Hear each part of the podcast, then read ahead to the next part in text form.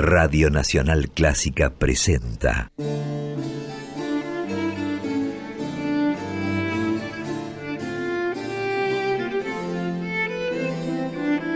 Clásica en La.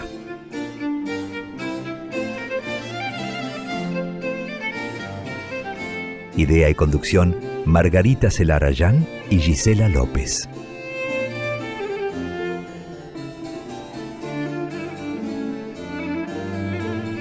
Hola, ¿cómo están? Comenzamos Clásica en La como cada jueves a partir de las 18. Compartimos este programa que desde el año pasado, 2020, dedicamos a las creaciones, trayectorias, actividades de compositoras y de directoras de todos los tiempos. Yo soy Margarita Celarayán y hacemos este programa junto a mi compañera, mi socia, mi coequiper, Gisela López. Hola Gise, ¿cómo estás? Hola Margarita, eh, buena semana para ustedes, bienvenidas, bienvenidos, espero que estén como siempre preparadas y preparados para dos horas de muchísima música clásica y una clara mirada, una mirada para redescubrir aquellas vidas e historias no solo de compositoras, sino también las trayectorias de muchas directoras de orquesta, que esa es de alguna forma la premisa junto a Margarita Celarayán, aquí en esta nuestra casa, la 96.7, FM 96.7, Nacional Clásica desde Buenos Aires al mundo, y recordarte ya en el inicio, como hemos charlado con Marga, la posibilidad que tenemos en este año 2021 de que nos escuches cuando quieras y como quieras a través del podcast. Clásica en La tiene la posibilidad, gracias a Radio Nacional, de estar con el podcast de este programa. Luego, al día siguiente casi de la transmisión, de la emisión de cada programa, estamos en las plataformas de streaming, tanto de Spotify como de iTunes. Pero eso te lo aclaro un detalle, más detalles menos en un ratito. Ahora me parece importante que vayamos ya al contenido. Sí, Gise, empezamos ya mismo y el comienzo va a ser con un recorrido histórico, pero hoy tenemos tres historias. Vamos a conocer a tres compositoras del periodo barroco, dos italianas, una francesa Vamos a conocer sus historias, algo de sus vidas, porque lo que sucede con estas compositoras es que no se sabe tanto de sus vidas. Claro, ese es el problema y también hay música, porque ese es otro detalle que hemos notado y siempre fue como una, eh, una cuestión importante para este programa, ¿no? Que quizás hay mucha historia, pero no hay tanta o casi nada de música grabada de estas compositoras. A veces sucede también a la inversa, ¿no? Pero en mm. este caso hay en algunos casos un poquito más de información sobre sus vidas, en otros casos poca información decididamente. Música hay, tal vez no toda la que quisiéramos, pero hay música grabada y muy bella que realmente nos da mucho gusto poder compartir con ustedes. Y vamos a recorrer entonces a lo largo de toda esta primera hora del programa las historias y a conocer y a escuchar las músicas de tres compositoras, decía, del periodo barroco. Y vamos a empezar a viajar hasta principios del siglo XVII al norte de Italia.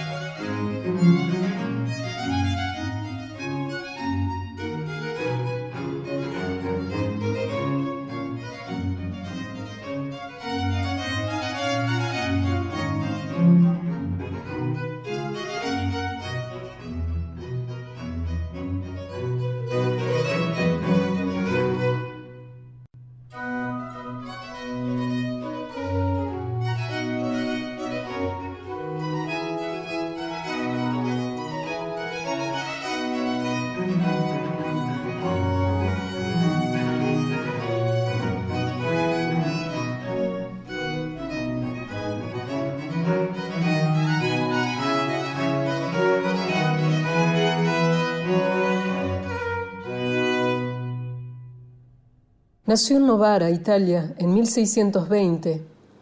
Algunos investigadores sostienen que se llamaba Anna Isabella Leonarda, otros afirman que su nombre era Isabella Calegari.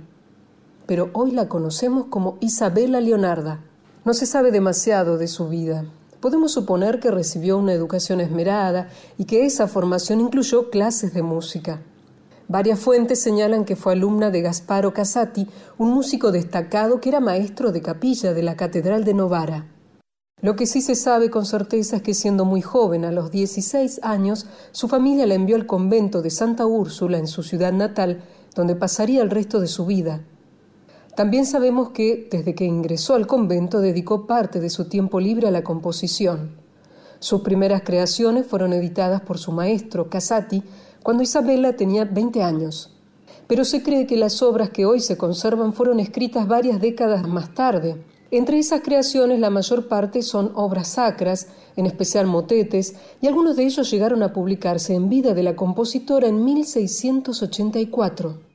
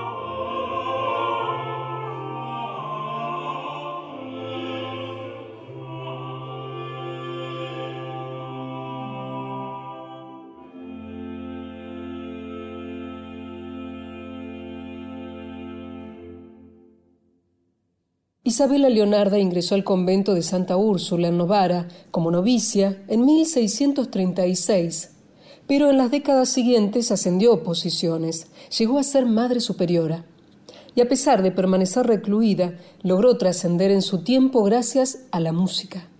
Se la llevó a conocer como la musa de Novara.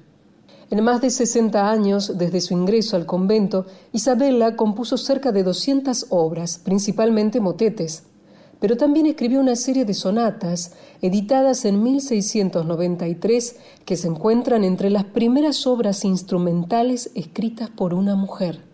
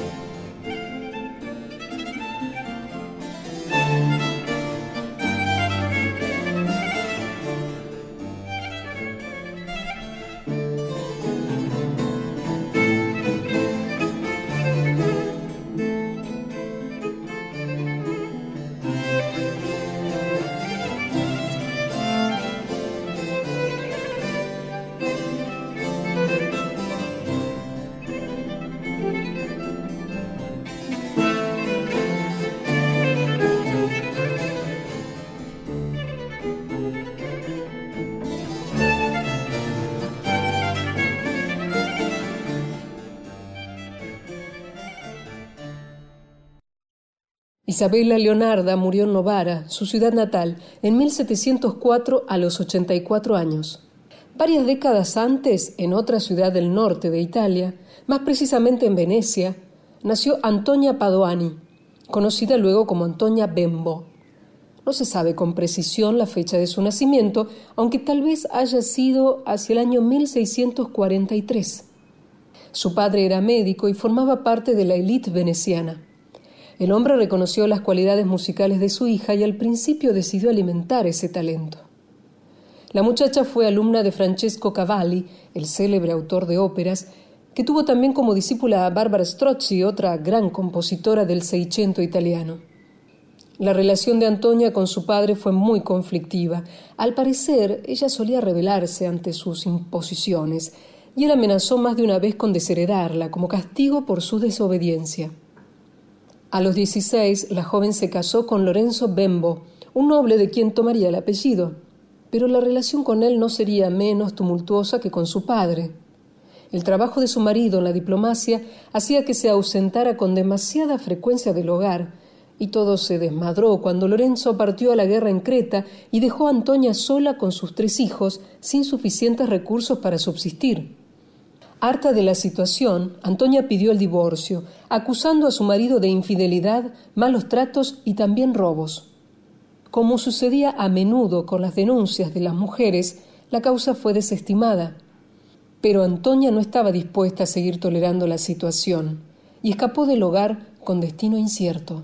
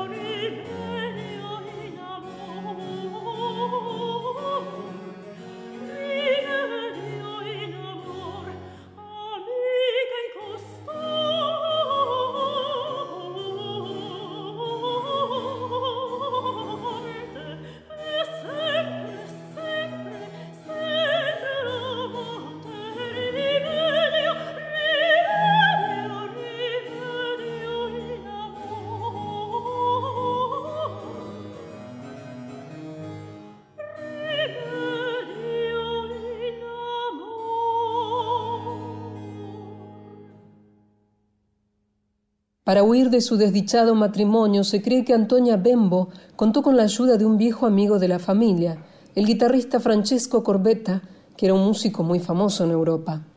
No se sabe en qué momento escapó, pero hay certezas de que hacia 1676 Antonia ya estaba instalada en París. Al parecer buscó mantenerse trabajando como maestra de música antes de consolidarse como cantante y compositora. Tuvo la oportunidad de cantar ante el rey Luis XIV y el monarca le concedió una pensión vitalicia y le dio la posibilidad de residir, probablemente como huésped, en una comunidad religiosa. Así fue como Antonia dejó atrás los años agitados de su vida y encontró la calma necesaria para dedicarse a crear. Compuso en los principales géneros de la época: ópera, cantatas sacras y seculares, motetes y logró combinar en sus creaciones el estilo italiano y el francés. En la Biblioteca Nacional de Francia se conservan seis volúmenes de piezas vocales de Antonia Bembo, muchas de ellas dedicadas a Luis XIV. En una de esas dedicatorias, la compositora expresa su devoción y gratitud al rey. Ahora, en este refugio sagrado, obtenido a través de la magnificencia de vuestra Majestad, he realizado algunas composiciones musicales, Vengo a depositarlas a vuestros reales pies como un máximo tributo reverencial de mi inmensa deuda. Os ruego humildemente que las aceptéis con vuestra acostumbrada real gentileza y ante vos hago mi más profunda reverencia. La más humilde y obediente sierva de vuestra majestad, Antonia Bembo, noble veneciana.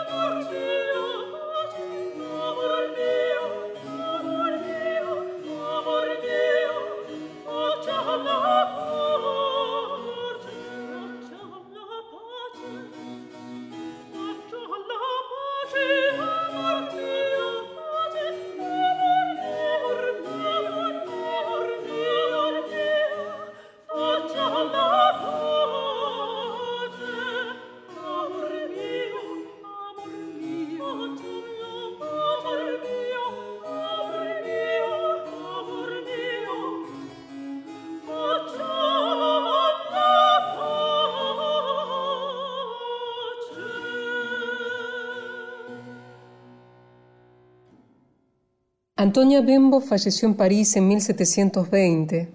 En esa misma ciudad, unos años antes, tal vez hacia 1710, nació otra compositora, Julie Pinel. Su vida todavía es un misterio. No hay fechas precisas ni datos certeros sobre su trayectoria. Solo se sabe que provenía de una familia de músicos parisinos muy notables, varios de cuyos miembros llegaron a actuar en la corte real. Probablemente Julie Pinel haya seguido la tradición familiar al dedicarse a la actividad musical. Era común por entonces que las carreras musicales se plantearan por sucesión familiar, ya que se esperaba que los hijos sucedieran a sus padres en el mismo empleo. En 1737, la muchacha publicó una colección de cantatas que dedicó a su protector, Charles de Rohan, un príncipe que llegaría a ser mariscal y ministro de Estado de Luis XV.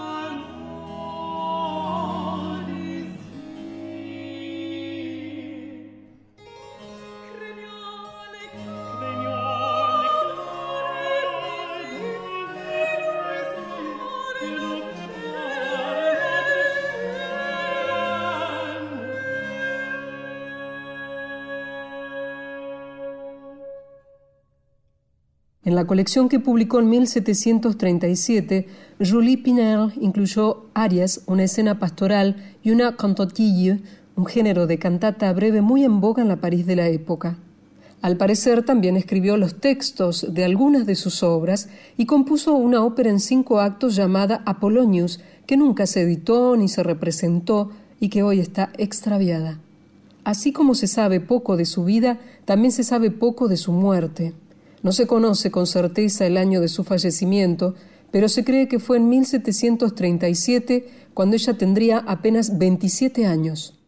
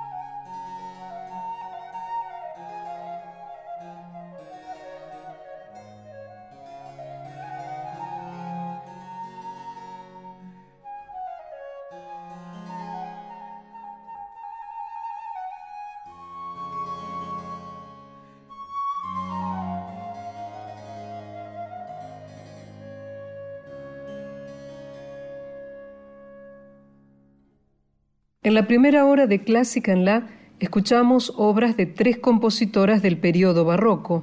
La primera, Isabela Leonarda, que naciera en 1620 y que falleció en 1704, Sonata Opus 16, número 6, versión Capella Strumentale del Duomo di Novara. Laudate Pueri Dominum de Vespro a Capella della Beata Vergine, Capella Nova Ars Cantandi, dirigidas por Giovanni Achai.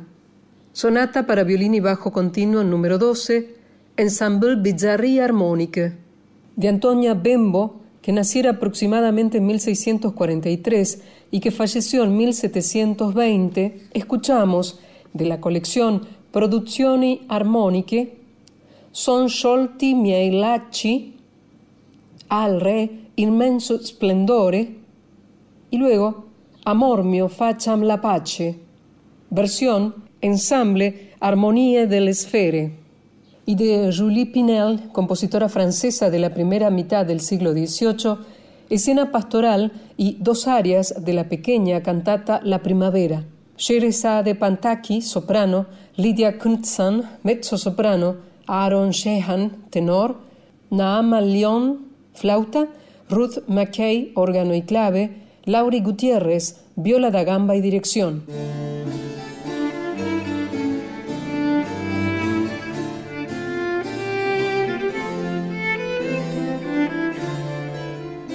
Pasada ya a las 7 de la tarde, esto continúa siendo Clásica en La. Yo soy Gisela López y con Margarita Celarayán conducimos este espacio de dos horas totales dedicadas a compositoras y directoras de orquesta de otros tiempos y del mundo actual también, o sea, muchísima música clásica con perspectiva de género. Y recordarte que tenemos redes sociales, así que te propongo que anotes el nombre para Twitter, Facebook y también Instagram es el mismo arroba en la clásica. Todo junto, minúscula, para que nos busques en las redes sociales que ya mencioné. Y si alguna vez o nunca pudieras escucharnos en este horario porque estás trabajando, porque tenés cosas que hacer, porque siempre te interrumpen, acordate, tenés la posibilidad 24 horas después de que se emita nuestro programa aquí en la FM, nos encontrás en Spotify y en iTunes. Como podcast ya nos encontrás esperándote a la hora que vos puedas a través del dispositivo que vos prefieras. Esta segunda hora, la primera parte la vamos a dedicar a una gran figura de la vida musical de Brasil en el siglo XX. Me estoy refiriendo a Dinora de Carvalho y en un rato Margarita, como te dije, va a contarnos mucho más sobre su vida, pero antes siempre compartimos algo de su música.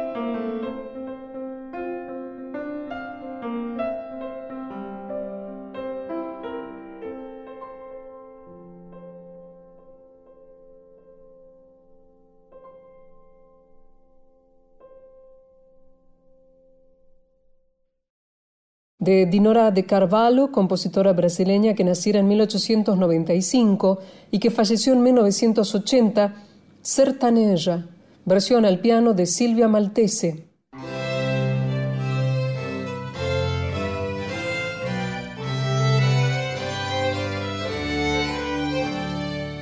Y vamos a dedicar este momento de clásica en la justamente a Dinora de Carvalho, que fue una gran figura del panorama musical de Brasil en el siglo XX, fue pianista, compositora, profesora, directora, crítica, fue una figura realmente excepcional, una gran personalidad de la vida musical de su país.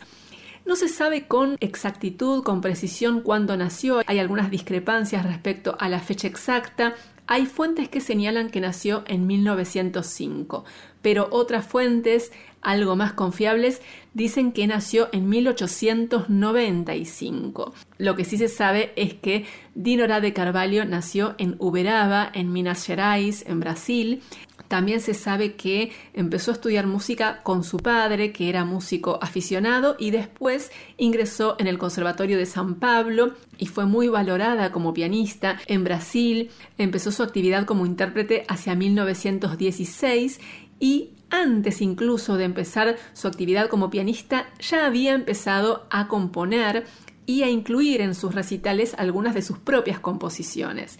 En 1922 recibió una beca que le permitió viajar a París para perfeccionarse y volvió a Brasil dos años más tarde. Y al volver, Dinora de Carvalho empezó a estudiar composición, ya de manera más formal, y también se decidió dedicarle más tiempo a esa actividad sin dejar totalmente de lado la interpretación.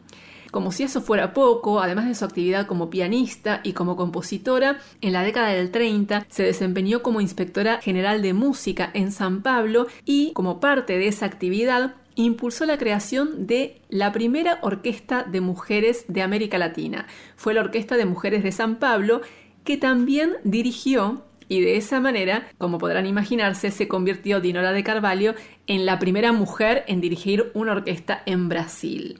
También se destacó como maestra de piano, fue muy valorada y muy respetada en San Pablo en esa tarea. A todas las actividades que ya estuvimos mencionando que desarrolló Dinora de Carvalho durante su vida, se sumó ya en los últimos años la crítica musical y también formó parte de la Academia Brasileña de Música. Como compositora, escribió cerca de 170 obras y compuso de todo. Por supuesto que una parte importante de su producción está dedicada al piano, pero también escribió obras orquestales, canciones y otras obras vocales, música para ballet, piezas sacras y falleció Dinora de Carvalho el 28 de febrero de 1980.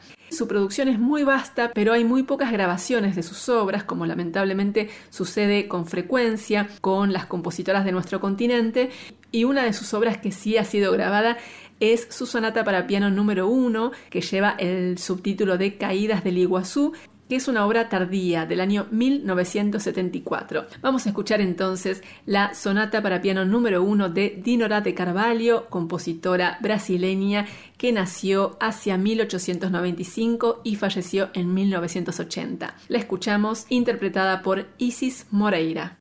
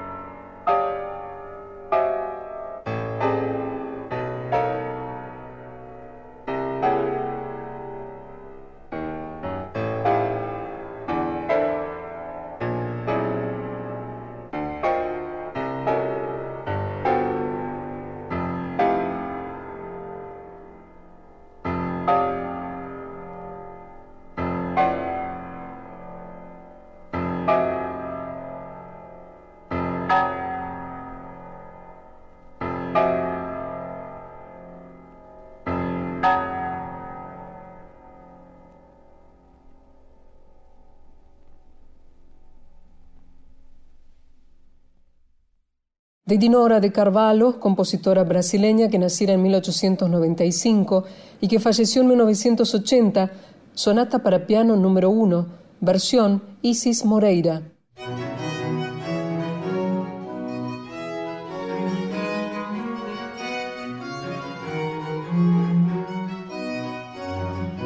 Seguimos en Clásica en la hasta las 20 por la 96.7 y ahora es momento de una charla con una de las directoras más importantes de nuestra región, de América Latina, con una trayectoria impresionante, a pesar de que todavía es muy joven, un recorrido interesantísimo y es actualmente la directora titular de la Orquesta de Cámara de Santiago de Chile. Hablo de Alejandra Urrutia, que está en línea en este momento para conversar aquí en Clásica en la. Hola Alejandra, ¿cómo estás? Un placer enorme saludarte. Hola, mucho gusto. El placer es mío, Margarita. Alejandra, antes de empezar a hacer un recorrido de tu trayectoria, quería preguntarte cómo estuviste viviendo todo este periodo tan difícil durante la pandemia. Mira, yo quisiera pensar que y decir en realidad que todo este tiempo me lo he tomado como un tiempo para mí, para tener más tiempo a hacer mis cosas, más tiempo para estudiar, para leer, para reflexionar también en, en, mi vida y en lo que quiero, ¿no? Claro. Entonces, de verdad me lo he tomado como, como un tiempo de tranquilidad. Lo he visto como una, una posibilidad que hubiese sido imposible que la hubiese tenido de otra manera, ¿no? Claro. Honestamente, Margarita, para mí ha sido un tiempo realmente para, para autoobservarme, ¿no? Y darme cuenta de, de quién yo soy, con mis virtudes y con mis debilidades, ¿no? Y siento que ha sido el tiempo para mí justamente para trabajar en mis debilidades, ¿no? Tanto personales como musicales, para fortalecer quién yo soy, ¿no? Claro pero al mismo tiempo, por supuesto, que hay una, un deseo muy grande de volver a compartir con los colegas músicos y, empezar a, a, trabajar juntos, ¿no? Claro. Alejandra, vamos a empezar a hacer un recorrido por tu trayectoria y vamos a empezar por los inicios. Venís de una familia muy musical, ¿no? ¿Cómo fue esa infancia y cómo fueron esos primeros vínculos con la música? Sí, bueno, mi padre fue músico, contrabajista de la Orquesta Sinfónica de la Universidad de Concepción. La música siempre estuvo en casa. Tengo un hermano menor que es pianista, entonces para mí era muy, muy natural acompañar a mi papi durante mis vacaciones a los ensayos de, de la orquesta. Era muy natural para mí. Desde esa época ya sentías que querías dedicarte a eso, que querías meterte en ese mundo? Oh, totalmente, ¿sabes? O sea, yo cuando comencé a estudiar violín, que fue a los ocho años, yo inmediatamente supe que la música era lo que yo quería como como parte de mi vida, ¿no? Y empezaste muy chiquita, como nos decías recién, tocando el violín, y eh, tu idea era dedicarte a eso, digamos, ser violinista en aquel momento, ¿no? Claro, eso es lo que yo quería, ¿no? Y yo era de esas personas que se me metía algo en la cabeza y le daba así. Cuando era pequeña, por ejemplo, escuchaba los conciertos de Vivaldi, y decía, eso lo quiero tocar, ¿no? Y ahí iba yo y me lo aprendía, ¿me entiendes? O sea, realmente como de ideas muy concretas y claras. Objetivos claros, desde muy chiquita. Sí, y siempre, siempre ha sido así, sí. Y estudiaste durante muchos años violín con mucho énfasis, dedicándole muchas, muchas horas por día, ¿no? Como hay que hacer si alguien se quiere dedicar a eso, ¿no? Y te fuiste muy joven a, a Estados Unidos, ¿no? Eras adolescente, tenías 16 años cuando te fuiste a seguir estudiando allá. ¿Cómo fue esa decisión y cómo fueron esos años de formación? Sí, bueno, cuando yo tenía 12 años conocí a un profesor de violín chileno que radicaba en Estados Unidos. Entonces comencé a estudiar con él y ahí fue cuando realmente tuve claridad, esto es lo que realmente quiero, pero me di cuenta también que había muchas cosas que yo tenía que trabajar, ¿no? Técnicas. Claro. El arco, ¿no es cierto? La afinación, mucha, mucha técnica. Entonces yo comencé a trabajar con él eh, cuando él venía a Chile durante sus vacaciones, él venía a trabajar con la Sinfónica. Fue en ese periodo que a los 16 años se me ofreció una beca para irme a estudiar a Estados Unidos. Y yo lo único que quería era hacer eso. Claro, no lo dudaste en ningún momento. En ningún momento, eso era, eso era lo que yo quería. ¿Y cómo fueron esos años de formación allá? Fueron maravillosos, porque realmente para mí era, era sentir que estaba cumpliendo mis sueños, ¿no? Yo vivía, por ejemplo, en, los dormitorios de los estudiantes, que me quedaba a cinco minutos caminando. Entonces, todo se da para que tú te concentres en, en este caso, en tu instrumento y des lo, mejor de ti, ¿no? Claro. Entonces, en ese sentido, para mí, bueno, mi experiencia en Estados Unidos en general fue realmente muy enriquecedora. Y te quedaste allí muchos años, ¿no?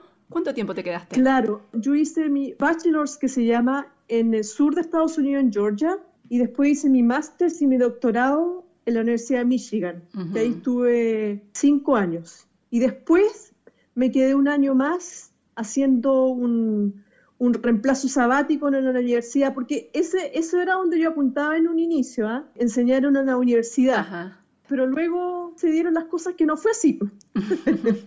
¿Y cómo se dieron esas cosas para que no sucediera eso que tenías pensado en, un primer movimiento, dedicarte a la docencia? ¿Cómo fue? Bueno, ¿sabes? En mis últimos años de mi doctorado en violín, eh, yo tuve un acercamiento a la, dirección orquestal. Bueno, mi papá también era director de orquesta, entonces también yo tenía ese, ese ejemplo porque recuerdo a mi papi cada cierto tiempo tomando cursos de dirección. De hecho, él iba a Mendoza a estudiar con eh, Guillermo Escarabino. Ah, mira vos. Entonces yo lo recuerdo a él preparándose para esos cursos.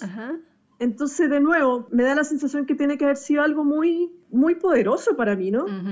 y, y, cuando estuve mis últimos años en Michigan, entonces eh, yo tenía muchos amigos directores de orquesta, yo iba a las clases de análisis, entonces, em, pasó a ser como, como mi grupo de amigos, ¿no?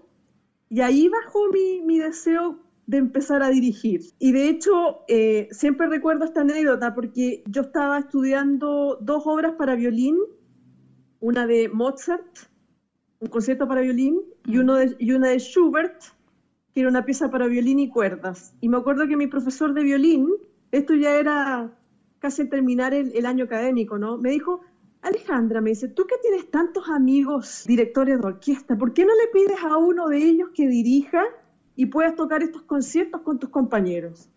Entonces yo me paré ahí bien bien firme le dije, yo quiero dirigir.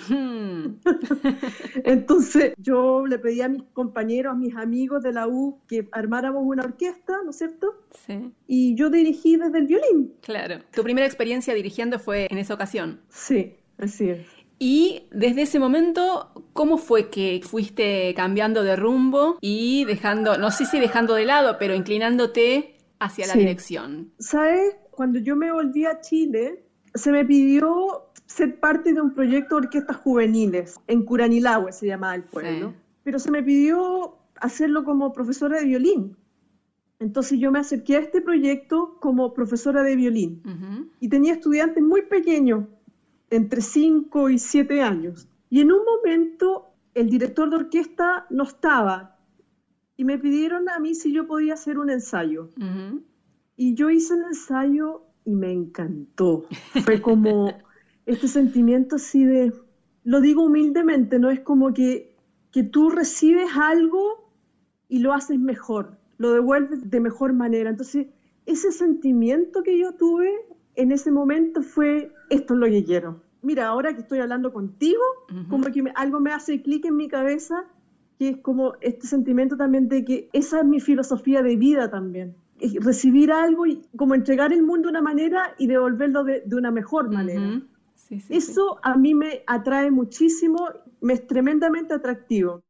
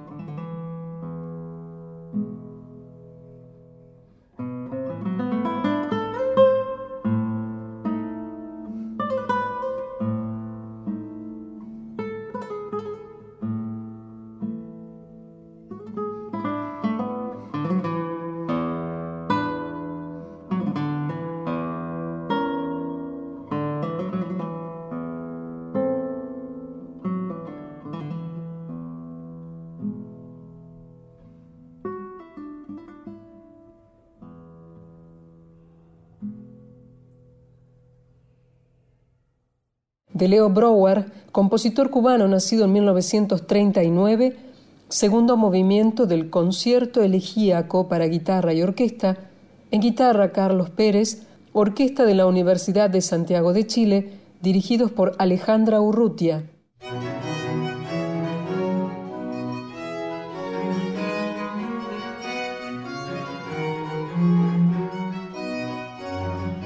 Estamos conversando con Alejandra Urrutia, notable, destacadísima directora latinoamericana chilena, que es actualmente directora titular de la Orquesta de Cámara de Santiago de Chile. Y estamos hablando acerca de su trayectoria, de lo que fueron sus inicios en el terreno de la dirección orquestal.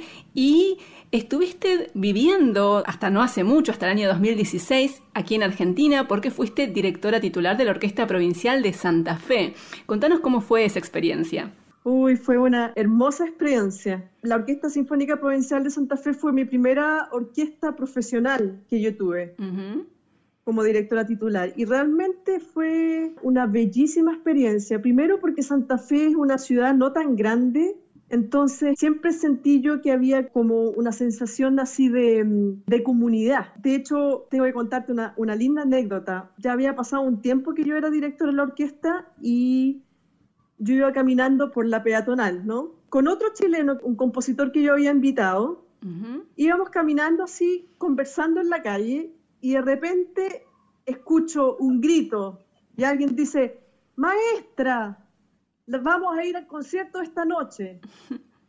Y yo me doy vuelta y era el señor que vendía flores que me estaba diciendo, maestra, voy a ir a su concierto esa noche. Eso realmente para mí me tocó el alma, porque eso en, mi país jamás ocurriría.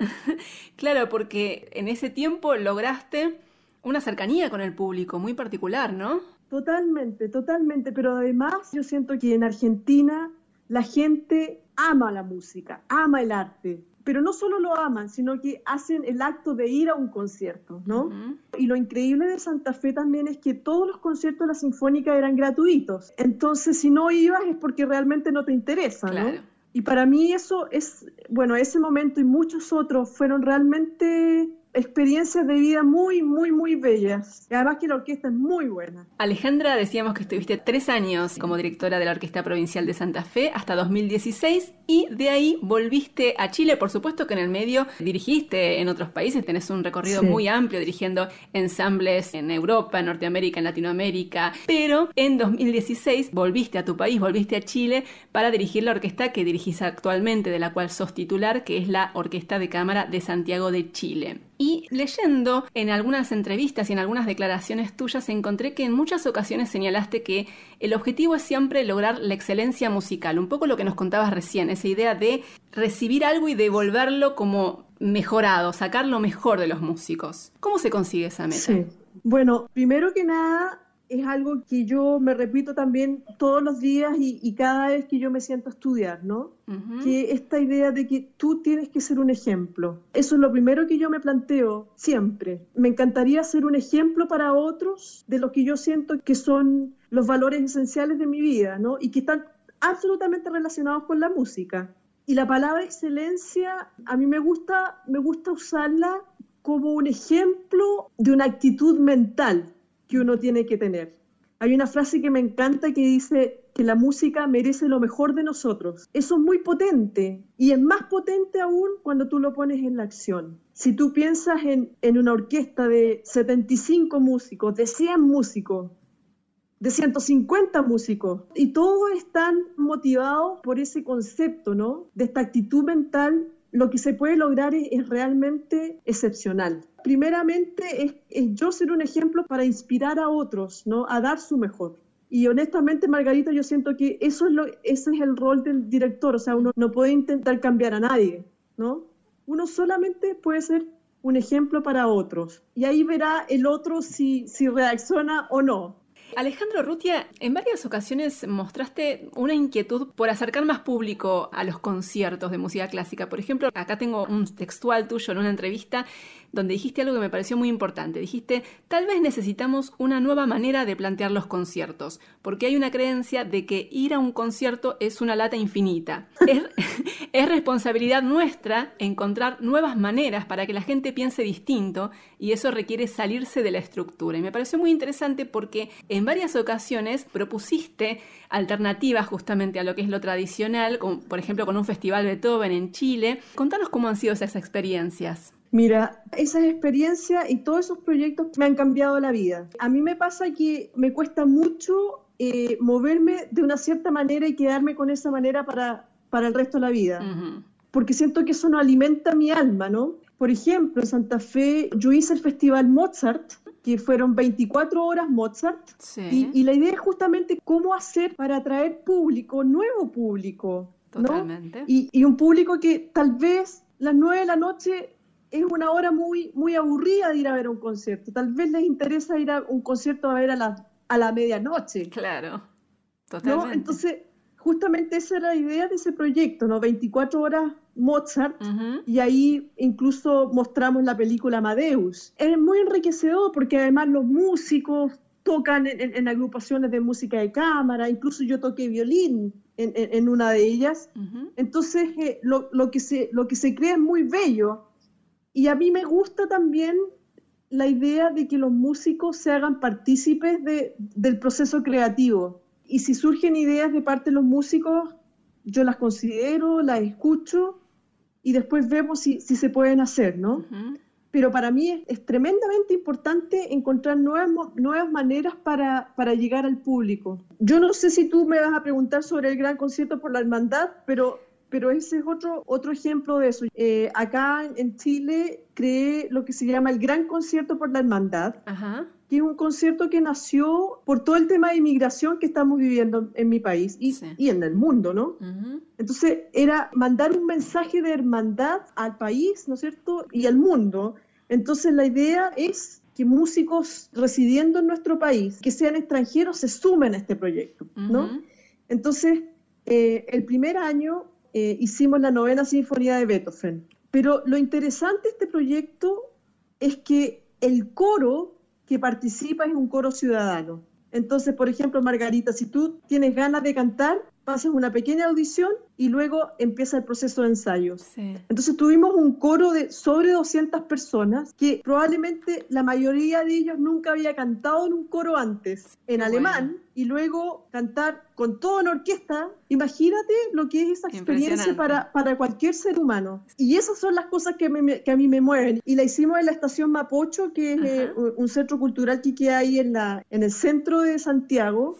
Y para la Sinfonía de Beethoven tuvimos sobre 6.000 personas. ¡Qué bárbaro! Impresionante. Sí. Y este año hicimos la, la, segunda Sinfonía de Mahler, Resurrección, en medio del estallido social que estábamos viviendo, llegaron más de 5.000 personas. Y a eso es a lo que me refiero, ¿no? Como realmente creer en tu, en tu historia, ¿no? Que cada uno es protagonista de su propia historia y cada historia cuenta, ¿no? Y también otro aspecto que mm, me viene a la mente escuchándote, Alejandro Urrutia, es eh, todo lo que tiene que ver con el poder transformador de la música, que también es algo que es un concepto, es una idea que, te acompaña, ¿no? En muchos de tus proyectos, o en prácticamente todos de tus proyectos, ¿no? Totalmente. La música es, es un agente transformador de vidas la música en particular y el arte en general, ¿no?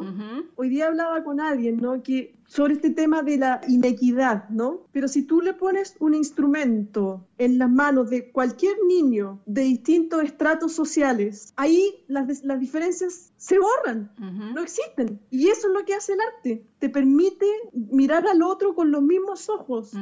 Compartir un lenguaje, compartir un proyecto, compartir un objetivo, ¿no? Totalmente. Alejandro Rutia, también en relación a esto que nos decías, llevaste adelante unos cuantos proyectos relacionados justamente con los jóvenes y la música, ¿no? Uno de ellos, como te mencionaba, el Gran Concierto por la Hermandad. El otro proyecto que también tiene que ver con todo lo que estamos hablando es el Festival Internacional de Música Portillo, que es una academia para jóvenes músicos para concentrarse en el repertorio de música de cámara por 10 días en un lugar bellísimo, ahí en la cordillera de los Andes. Hemos invertido en, traer los mejores profesores posibles para que los estudiantes tengan una tremenda experiencia. Qué bueno. Alejandro Urrutia, ha sido un placer enorme conversar contigo y esperamos también, cuando la pandemia quede atrás, poder eh, disfrutarte eh, dirigiendo alguna orquesta aquí en la Argentina y en Buenos Aires. Así que todo lo mejor para tus proyectos y te seguimos paso a paso en tu trayectoria. Muchísimas gracias, Alejandra. Gracias a ti, Margarita, por, la invitación y por la conversación. Y, y sí, por supuesto, si estoy de vuelta en Argentina, te lo haré saber. Muchas gracias, un abrazo grande. Un abrazo grande. Bye.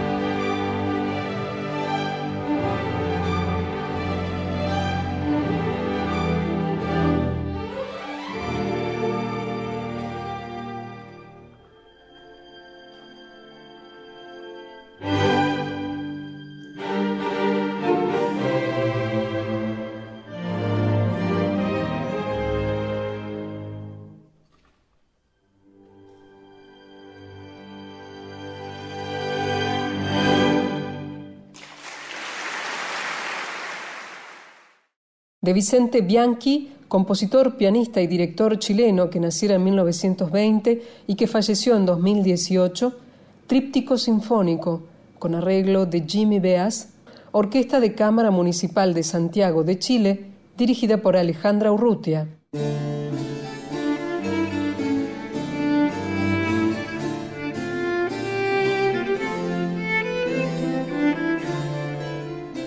Llegamos al final de un nuevo programa de Clásica en la. Hoy sí que viajamos en serio en el tiempo, ¿eh? porque arrancamos en el siglo XVII, terminamos en el siglo XXI en la actualidad. La verdad que nos movimos muchísimo hoy. Sí, y eso que eh, no tenemos mucho presupuesto para viajar y tampoco ningún permiso especial. No, pero para lo intentamos y eso es lo que nosotros siempre rescatamos, que queremos siempre mantener lo más fresco posible este contacto con ustedes a pesar de estar grabados en diferido, eh, teniendo las dificultades técnicas eh, pertinentes a todos estos programas, sin embargo estamos aquí con Margarita, sobre todo que es la cabeza pensante ¿no? de, este, de este dúo dinámico que muchas veces este, saca de la galera estas propuestas donde podemos combinar palabras, historias, rescates de aquella música que hemos escuchado muy poco, quizás nunca escuchamos, y que eso es lo que todos los oyentes, sobre todo los que se comunican con nosotros, nos remarcan no conocía esa, esa música de esta compositora. Realmente eso es un trabajo que destaco siempre, que es Margarita Celarayán, la que lleva las de ganar, y realmente esa es la propuesta, seguir de alguna forma investigando un poquito más para proponerles a ustedes un mejor producto radial para acompañarlos, para estar desde este lugar y también Marga volver el jueves, ¿no? El jueves próximo. Sí, claro, así es. Por hoy ya llegamos al final y ahora nos despedimos hasta el próximo jueves. Espero que esta nueva emisión de Clásica en la les haya satisfecho eh, en este interés por conocer y escuchar a las mujeres que han incursionado antes y hoy en la música clásica. Gracias a Diego Rosato y también a Ignacio Guglielmi por la compaginación y la edición del programa, a las y los operadores de control central de Radio Nacional desde Buenos Aires por ponernos al aire, claro, cada jueves de 18 a 20. A Margarita Celarayán, como dije, este gran trabajo de preproducción, a vos, a ustedes por sintonizarnos cada programa los jueves de 18 a 20. Ojalá que sigas manteniéndote sintonizado con lo que es la propuesta de Nacional Clásica, la 96.7. Será hasta la próxima semana. Mi nombre es Gisela López. Que estemos bien.